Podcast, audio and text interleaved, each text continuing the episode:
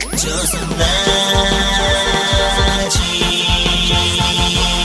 ジよろしくお願います。ジョソラジ。ジョソパフォーマーブルボンヌが色とりどりの皆さんとご一緒に耳で楽しむバーのようなネットラジオへようこそ。この番組はリーディングをね、株式会社キャンピーの提供でお送りします。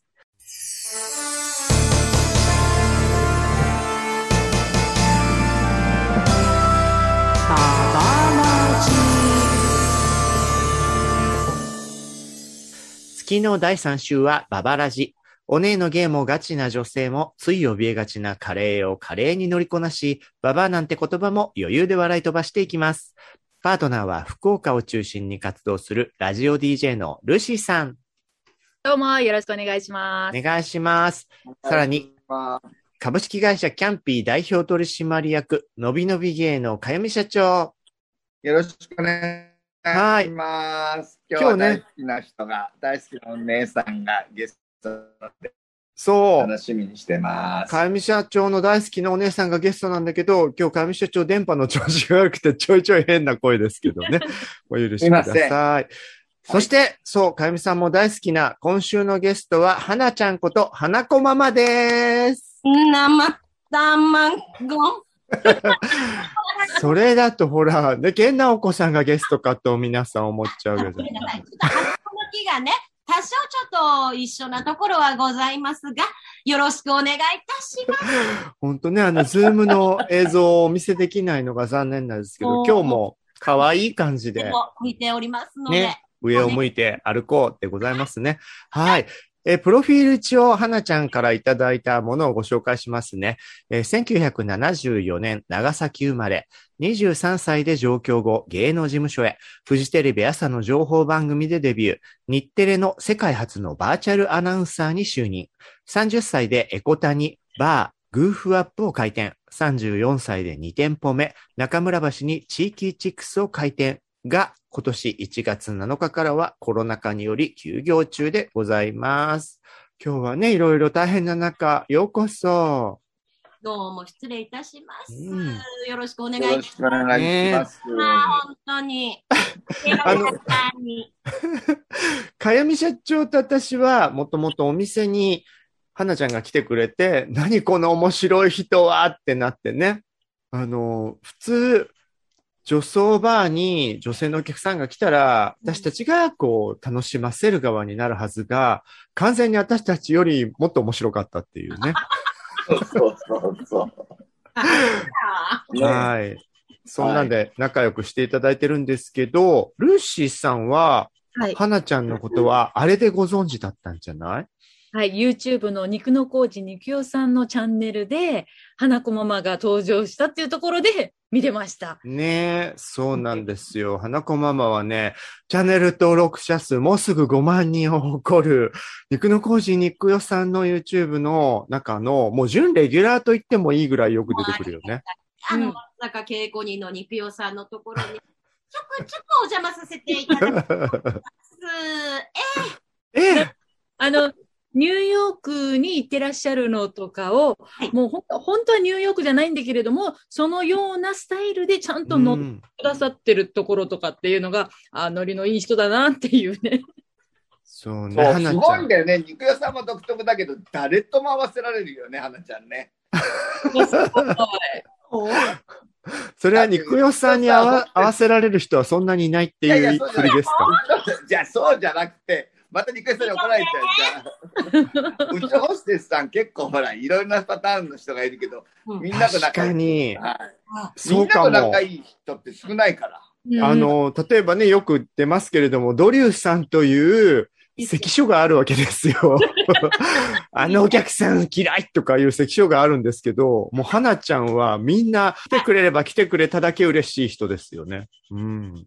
すごい楽しい店ですもんだって。いやいや、こちらこそ。ね。まあ、じゃあ一応ですね、あの、月曜日はゲストさんを深掘りしちゃうことが多いんですけど、あのね、いい花でもちゃん。長崎出身って知らなかった。やだ言ってるわよ、結構 だって大あれ？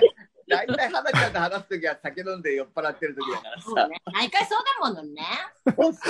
え花ちゃん、もしかして天草四郎の生まれ変わりとかそういうやつ？恐ろしいわ。じゃあ、その改めまして、はい。花子の生い立ちをさっくり誰や、知らんのよ。やっぱね、どういう経過でこう仕上がったかを知るとまた深みが出てくるんですよ。うん。ね。では、あのそう、思います？思います、思います。深掘りしたいですもん。ちょっと、やっぱ、花子ママの良さをみんなに知ってほしい。ルシーもコーラスガールとかやってたのよ、昔。こうの？ん、そうなの。おめでとうにいたことがあったんですけどね。は、なかなかいないキャラだよね。花ちゃんね。ね。うんもうん。うん。ちなみに花ちゃんね、1974年長崎生まれなので、ルーシーさんの2つ下ぐらいになるのかな？うんうん。う ?46 だわ。46。私、今。違う、48です、まだ。でしょ？私が49だもババアの話してるね。ん。いや、だってババラジだもそうですよ。もういいだから、もういいだから僕も、そうそうよ。僕もあと3年で還暦だから。ん。ああ、そう言うとね、確かに。57だから。具体的にはね、あの、YouTube の肉屋さんのチャンネルでも言ってたけど、もう、花子ママが土器が胸胸とか言ったら、じゃあ、休診飲まなきゃとか、もう、そう あと一の母よ。そうそうそうそう。その2つに頼るところがね、ババアの基本よねも。うしょうがないですね。バーバー仲間という、もう一括りではありどうぞ。でもね、今日もね、あの、ズームのモニターに映ってるお姿は、とてもそういうぐらいのお年には見えないぐらい。見えない、本当ロングヘアでいらっしゃって、家の中でもハットかぶって黒縁メガネ大きめで小顔効果でいらして。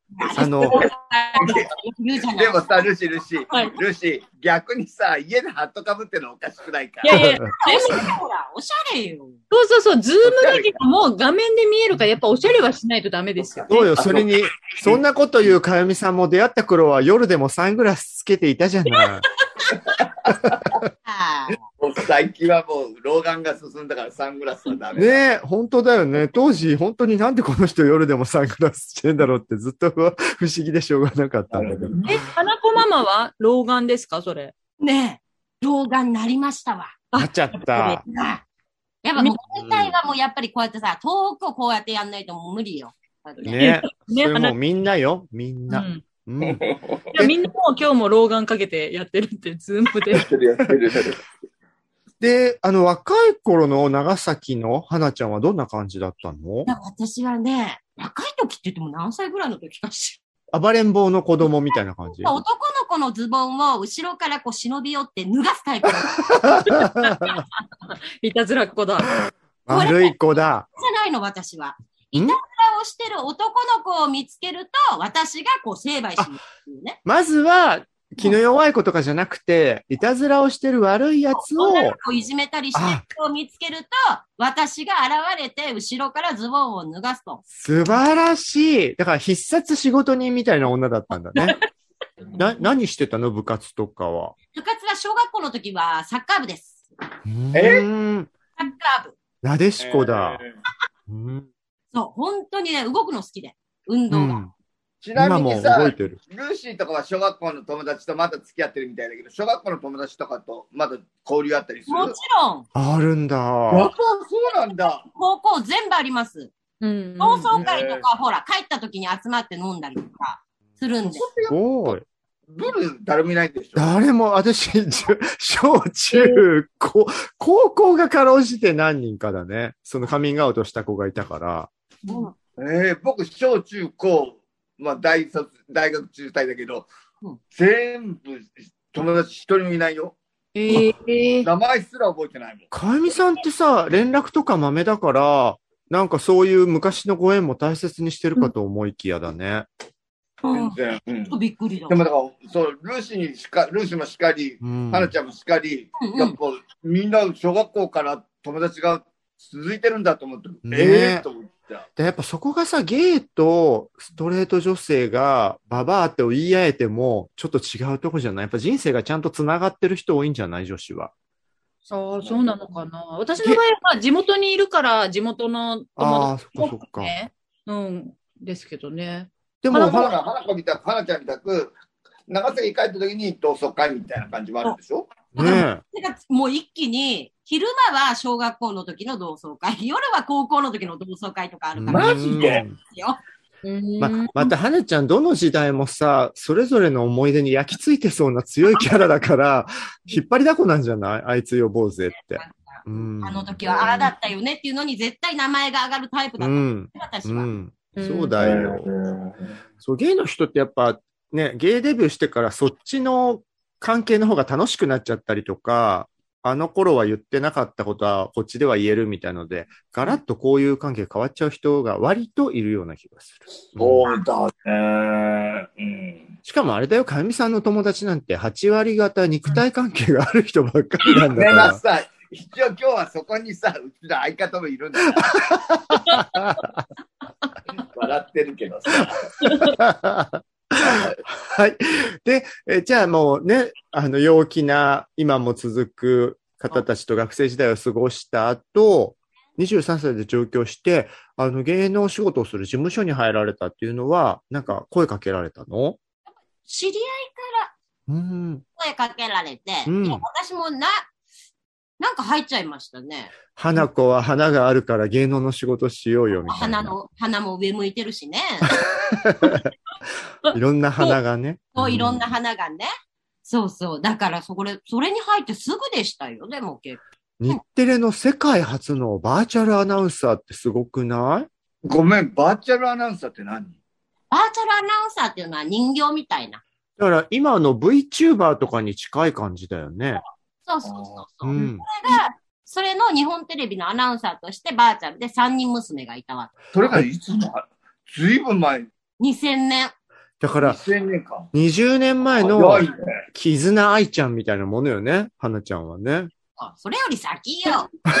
だからそれを続けてたら今頃もうみんなが花ちゃんが演じる可愛いキャラクターに夢中だったかもね。いやでもその3人娘の中でも一番可愛くないキャラだったわ。いくらでも可愛くできるはずの人形なのにね。もうなんか毒臭い感じの。生放送とかもあるんだよって、普通に。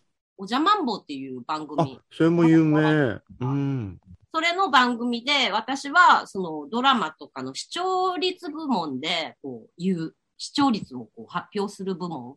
視聴率は何パーセントですみたいなことを花ちゃんが言ってたんだ。そうそうそう。でもさ、割とさ、バーチャルの人形が動きながら声を発するって、生だと難しそうだよね。でだから自分が、そのスタジオも生収録、生スはい。タジオで端っこにちゃんといるから、出演者の人たちも全部見えるわけですよ。うんうんうんあで、目の前に、あの、コンピューターを動かす人たちがいて、人形だけど CG の人形なのね。だから動かす人がいる、ちゃんと。あじゃあやっぱ VTuber だね。そうんそうだね。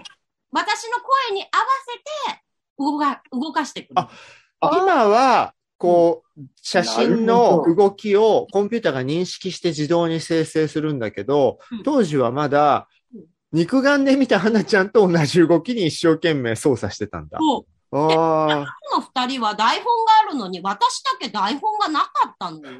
えー、あいの手がかりだ。毎回。それはほら、花、ね出力があるからこそ。そうよ。ね花ちゃんはやってくれるって思われてたもん。なんかイメージ的にあの、カウントダウン TV のうんうん3人みたいな、なんかそういうイメージが。一番近いかもしれない。そうだよね。そうだよ。あの、まだ技術が拙い感じの CG な感じよね。そうそう頭から噴火とかしてたんです。まあ、そんな感じで、私もね、花ちゃんも芸能のお仕事もかじったんだけれども、やっぱりこうね、お店にも流れますよね。でも、30で自分で開店したんでしょ？すごいじゃん。すごい。うん。そうですね、30、31の時かな。うん、う30んる時かな。私と社長が伺ったのは中村橋の地域チックスの方なんだけど、尊敬ですね。この2軒とも似たようなコンセプトでやっているの？えっと、エコータの最初のお店は本当に DJ バーとしてやってたの。おしゃれ。うん。DJ さんが来て DJ 回してくれて、皿回しうん。出て、それで、あとフロアでちょっと踊ったりとか。あら、おしゃれ。はな、たはなちゃんも踊って。たまに腰振りダンスするわよ。2軒目はじゃあね、私と社長も行っていい雰囲気のお店だったよね。1軒目はまだ落ち着いてる方で。うん、うん、うん。半分ホストクラブっぽいかもね。が、スタッフが全部男とね、ゲイ様なので、あ、あれ、スタッフにゲイもいるんだ。ゲイさんもいますよ、もちろ。うんん。花ちゃんだけが元気なままで、あとは、モテそうな男で固めたっていうのは、こう、ガールズバーのボーイ版みたいな感じ？いや、そういうつもりは全くなかったんだけどね。たまたま寄ってきたのよ、私に。いいよ。ああ、そうなんだ。狙いじゃないんだ、あれは。全く、本当に。でなんかねうん行った時に、やっぱ社長も自分も、あ、タイプ違いの可愛いメンズが揃ってて、怖いよね、みんなね。ね。で、うんでもその、ホストクラブみたいな古典的な感じではないから、これは新感覚で男に入れ上げちゃって、むしられちゃうんじゃないかね、ぐらいのね、こともうたまは。にいんのよ、おっぱい出す人とか。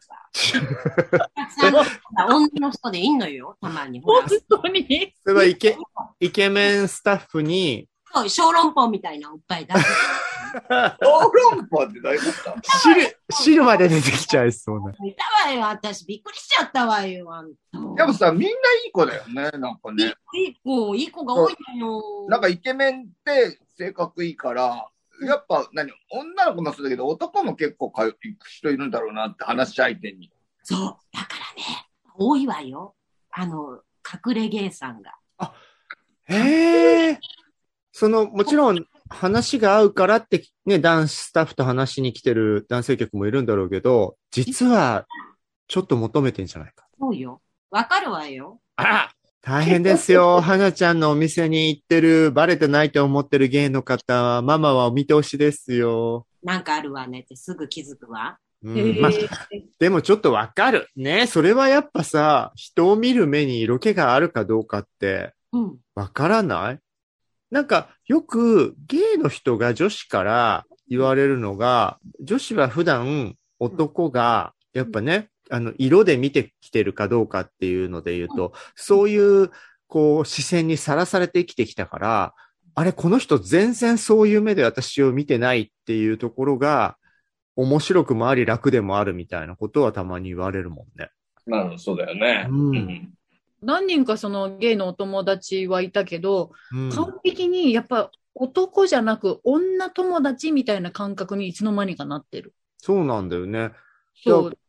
この間出てくれたゲストの鈴木すずみちゃんも、胸が何カップって言ってたっけ？結構なカップだったね、F とかうん。うんうんうんうんっておっしゃってあましたこれももう、かゆみさん、かゆみ社長今ぽーっとしてて、そんな話したっけぐらい覚えてないのよ、もはや。だって、ましたよ胸流しされてもすぐ飛んじゃそう、そうそうそう。で、その時もだから聞いたら、え、そんなあるんだって、その何度も会ってたけど、うちら全くそこに目がいってないから、うんストレートの男だったらそこは多分チェックするポイントなんだろうけど、全く見てないんだよね。はへーはっとするそういう意味では。ああ。逆に花ちゃん、花ちゃんの花の花とかは覚える。いや、花の花、花の花って言うけど、綺麗よ、花ちゃん。綺麗よ、花ちゃんも。うん、綺麗。どんどん年を取るうちにね、上に、こう、上、上に、なんか言ってる気がすんのよね。でもね、だからなんだろう、顔のチャームポイントとかはうちらはちゃんと覚えてんだけど、世の中の男がまず見ると言われてる胸とかは本当に見てないかも。うん胸の大きさを見るというよりも、スタイルがいいなっていう見方をすると思う。ああとファッションとかねてるなとか、うんかっこよく着れてるなとか言うのもいいけど、胸が大きいとかっていうのは、逆に花ちゃんとかルーシーからすると、やっぱストレートの男は、み胸見てくんなっていうのは実感としてわかるんだ。私は全く鼻の穴しか見られない。私も胸がないから、胸を見られたっていう、そういうあれがない。そっかそっか。胸ってないよ。そこまで男を意識して見てない。ああ、そっか。ちょっとこの二人に聞いたのが間違いない。いや、視線って、やっぱ視線って何回も一回気がつくんだよ。ちょっと大きめの子は、やっぱその視線にもう本当にね、トラウマみたいになってる子もいるじゃん、女子の中にはそれは多分、A, B, C, D、E カップ以上の子じゃないかな。あ、そ多分っか。そうするとみんなそっから実もじろじろ見るって。うんなるほどね。それよりも私はもう本当肩幅が広くて、吉川浩司って呼ばれてたから、肩幅が広い人っていうイメージ。そっちの人をやっぱり、うん。みんないろいろございますわあるわよ。はいね。はい。でも、そそんなね、あの、伸び伸びしたキャラだからこそ、お店もね、大繁盛で。ただ、うんもう社長とここはさ、ちそうょうど小規模のお店を都内で2軒やってて、どっちも休業中って完全にお二人立場一緒じゃない。およ社長。ねもう、ちょちょ切れるわよ、私涙が。ちょちょ切れてる。ちょちょ切れてございますよ、もう。もうね、こ私1月7日から、あの、お店の方を閉めておりまして。もう7、8ヶ月だ。今年のだよね。うんいいね、バーのカウンターに立たないことはないよ。もうずっと生きてきて。う。うんん。うんうん、もう寂しい。やっぱそう寂しいとかそういうふうに、なんか精神的にもなんか、うん。ちょっと違ってくるよね。うん。ね。そうだよね。お客さんの顔を見たいなって思いますもんね。うん。うん。だって社長とか私は毎日立つキャラではなかったから、そうそうそう。それでもね、たまにその週1、2回でも、こんだけ会わないとか、みんなでワイワイする時間がないと、ほんと寂しい。うん。寂しいだと思ったもん。やっぱね、スタッフがね、やっぱり、うんやっぱ精神的にやっぱりお店がないと寂しくなるっていうふうに言うから、うん。まあカフェタイムだけあげたりとかってうちもや閉めたり、やったりとかいろいろしてるけど、まあうちはお酒の提供とか本当にずっとしてないから、そうだよね。で、またさ、なんかやっぱ飲食店のうち特にバー系の夜の飲食店だと、こう食事が美味しくて来られてるわけじゃないから、基本その花ちゃんの面白いトークとか、こうね、かゆみ社長の優しく話を聞いてくれるものとか、話し合いってこそ魅力なわけじゃない。まあそうですね。ね、そこを提供できないっていうさ、のってやっぱ自分のこう存在価値みたいなところに響くじゃなわかります。い。ねね一番怖いのが、客離れですよ。うん、そうね。そうね。でも実際、練馬でも夜開けてるとこあるんですよ。うんうんちょっと、あの、もう、いいやってやっちゃってるところあるみたいだね、あちこちバレーさんとかさ。え、今名前言っちゃったの？キャバレー、キャバレー、キャバレあ、ー。キャバレーさんね。うんキャバレーあの、ほら、女、若い女がキャピキャピして、ほら。うんうんうん。今もキャバレーってあるんだ。ね、キャバね？キャバクラね？それそれ。キャバクラの。キャバクラじゃない、今は。キャバレーというふうにやってるところ少ないと思う。キャバレーあるんだと思っちゃった。キャバさんね。うんそうそうそう。ほら、ああいうしお店は開いてたりするじゃないですか。うんうんうん。でね、みんな行っちゃったりさ。まあいろんなね、事情もあるから悪口も言えないけど、なんかわかるわよ。ね、うん、でもなんかね、あーこれで、あもし今度オープンした時に、ねえ、お客さん来なかったら、そっか父とかさ、これだけ開けてなかったからさ、思うわよ、あんた。エコダのね、キャバ嬢にね、花ちゃんの魅力が乗り換えられてるかもしれないね。ね、鼻がね、上向いた女もいるかもしれないけどね。そこ？魅力そこなの？ないわよ。まあでも、なんか、僕らとはそういうふうに悪く、なんていうの、あんまネガティブに考えずに、また今度オープンしたときに、新しいお客さんがもしかしたら来るようになるかもしれないっていうふうには考える。前向き。うん。まあまあ、特に新新宿2丁目っていうところはいろんな人が来るから、うんまた新しいお客さんが次に出てくるだろうというふうには思ってるかな。ああ。あ、でもそこは立地もあるかもね。閉まる僕はかも。もともと流動性が高いけど、エコタはそんなに回転してないんじゃない？確かに。そうそうかもよ、地元民よ。ねちょっとお客さんの取り合いみたいなところがあるかもしれないね。うんなんかそうなったらとか、そういうね、もともとそういうの考えもしなかったことを考えたりもしますよ。うん。うん。そうね。そうだよね。前はね、継続して、花ちゃんファンになってくれた人たちを楽しませてればよかったんだもんね。そうそう。じゃあちょっと再開したら取り返す作戦を練らなきゃ。すごいよ。すごいわよ。やるまずよはじゃあ、に肉屋さんに、あの、YouTube でもやってもらいましょうよ。本当ね、肉ちゃんね。YouTube ライブで。そう出てね、社長ね、本当ね。そうよ、これだけみんな応援してるんだから。ほら、肉よちゃんの、あの、YouTube を見て、うんあ。の、新規で来てくださったお客様とか結構いらっしゃいますね。その閉める前はね。そう、閉める前にうんだよね。そうだよ。あれ見たらやっぱこんな面白いママには一度会ってみたいってみんな思うわよ。とゲイさんとか、あの、レズビアンさんとか、あの、いらっしゃいました。ゲイさんってゲイにさんつけると不思議ね。そうなの？ゲイ、なんて言えばいいの？ゲあ、でも、まあゲイの人とかね。ないなんかゲイって。あ、だからゲイの、まあ、綺麗に言うとゲイの方とかじゃない？あ、ゲイの方。ねゲイさん、ゲイさん。、レズさん。レズさんはね、あんまり良くないかもしれない。ななんて言えばいいの？レズビアンの人とか、カジュアルに言うならビアンとかね、ビアン。そう、なんかね、レズで区切るのはあんまり良くないって、まあ、こんなのさ、ほら、本当は言霊ってね、その人がどう思ってるかが伝わるのがあれなんだけど、あの、用語の勉強的に言うと、レズビアンまで言う方がいいかも。レズで止めると、あの、厳しい方は、それってって思うかも。あうんなんだ。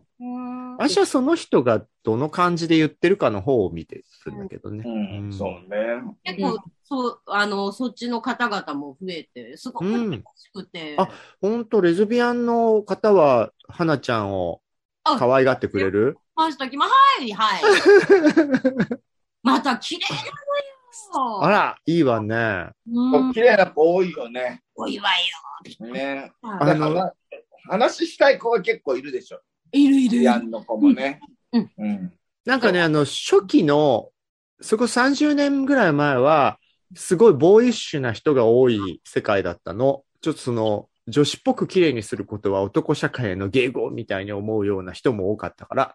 でも今はもう本当に普通に女子としての可愛さを楽しんで、うんかつ女子が好きな気持ちにも素直みたいな、ニュートラルな感じの女子のこうレズビアンも増えてて。昔の人たちはもしかしたらこの人たち男として生きたいのかしらと思っちゃうぐらい男性的な、こう、ボーイッシュなレズビアンの子も多かったもんね。うん、目立ってたね。うんまあでもそれ言うとほら、昔のいわゆるお姉さんもう、んすごい女っぽいのを強調した存在ばっかり目立ってたから、そうだねうん。やっぱまあ、目立ってたってことだ。そう、そういうことになっちゃうんだろうね。うんうんそう。だからもう、ちね、あのー、花ちゃんの店に行くような人たちは普通に、シャラッと、うん、そうね。でも、うん、わかるよ。こそって私に教えてきますもん。へえ、わかるっていうのは、花ちゃんそれもわかっちゃうんだ。もう分かってきたわよ。すごいじゃん、花ちゃん。もうひよこの鑑定士みたいになってきたじゃない。メス。メス。メス。優しい人多いね。うん、うん、うん。ありがたいね。キャンピーさんからもね、スタッフの方がうちにね、よくお金を落としに来てくださって、あ パッツィちゃんとパッか。チもあとドリューちゃんとかも、うん皆さんよ、もう皆さんいらっしゃったのよ。あれだけ厳しい女装のウェイトレスたちが、プライベートでお店に行こうって思えるっていうのがね、うん。花ちゃん以外あんまいないもん。楽しいんだよ、うん。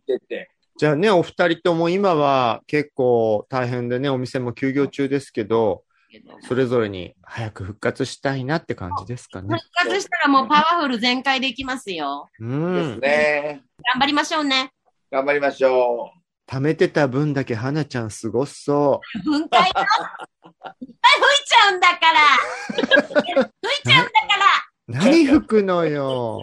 では、月曜日は旬のニュースや話題についてキャストがワイワイ話す、こちらのコーナーに入りたいと思います。ルシーさん、お願いします。フレッシュトピッコ。今日は産経スポーツからなんですが、TBS が張本氏の発言を謝罪しました。張本さんは言葉足らずで反省しています。これはですね、東京オリンピックの女子フェザー級で、日本女子初の金メダルを獲得しました、入江聖奈選手、20歳の、あの、女子が取った、えー金メダルに対しまして、まあ、それを扱った情報番組、サンデーモーニングで野球解説者の張本、これ、勲さんでよかったです久尾さんですね。はい。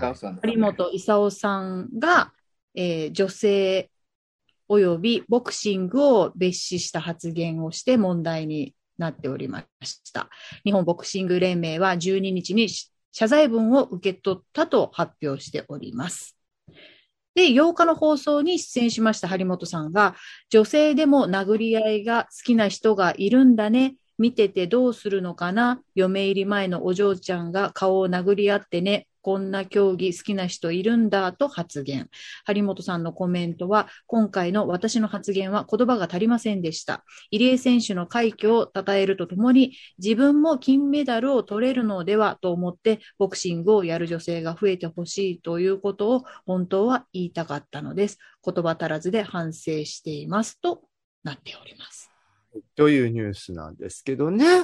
なんかもう、まあもろとあれですよね。その本当にその、昔のおじいちゃんそうなんだよそうなんねで。すよね。だから、そのおじいちゃんの時代は本当にそうだったから、今は別の人たちもいるんですよっていうところがあるんですけど、やっぱそこの違いで、どうしてもそうなっちゃいますね。うん。まあ、サンデーモーニングちょこちょこ見てるけど、まあ、張本さん、やっぱちょっとコメントやばいなと思うのが多かったですよ。エミ社長でもやばいなと思ういや、やっぱ。やばいなと思って、えー、って思うようなこと言うけど、やっぱ今回はああいう表現をしたっていうのはやっぱり良くないよね。うんななんか今回、オリンピック自体いろいろさ、あるけどさ、金メダルを取った若い女子と親父をぶつけると大体大変なことになるわね。かじられちゃったりとかさ。かじられ問題。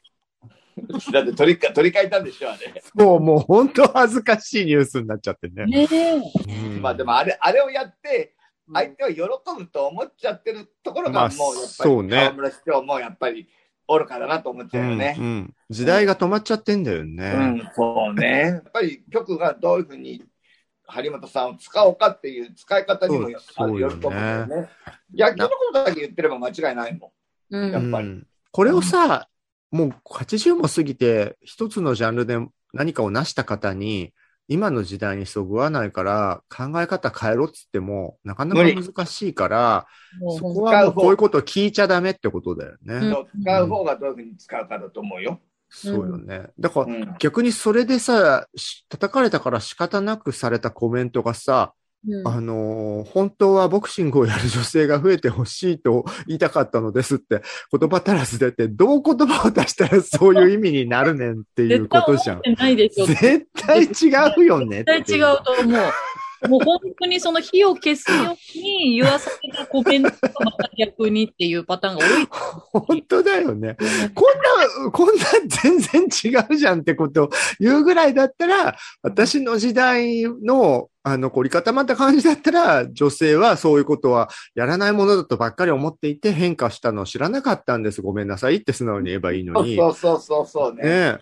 本当にボクシングが好きだったと思うんだよ。ファイティングアラタさんとかさ。うんそうそうね。でも、それは女子がやるものだとは自分は思ってない時代に生きちゃったからっていうことじゃん。ねえ。うんうん本当は増えてほしいって思ってないと思うんだよね。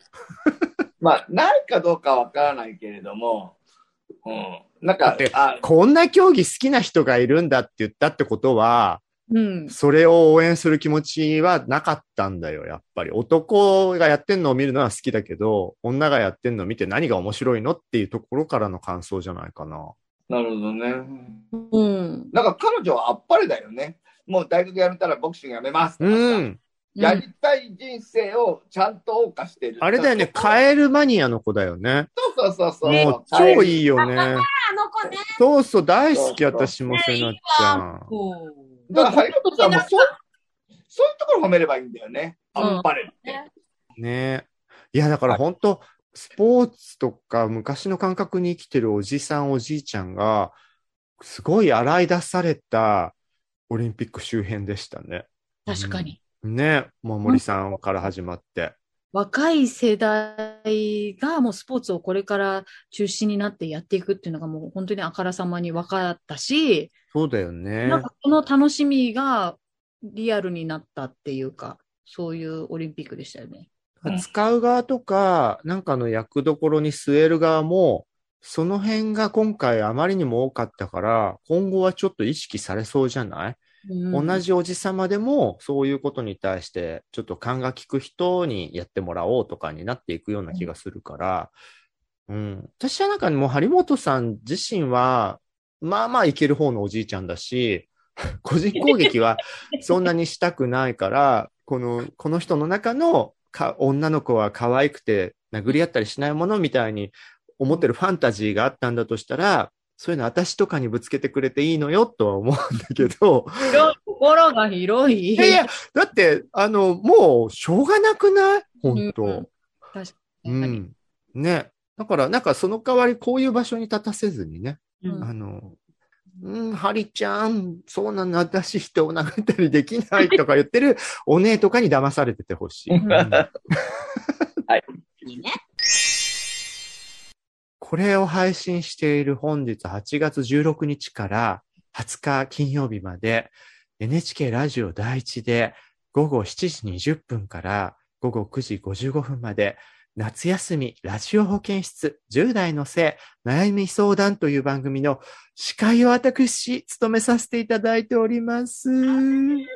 ありがとうございます。もうね、本当ジョソラジって実は各ポッドキャストとか YouTube 午後8時から配信開始を基本しているので、丸かぶりでございます。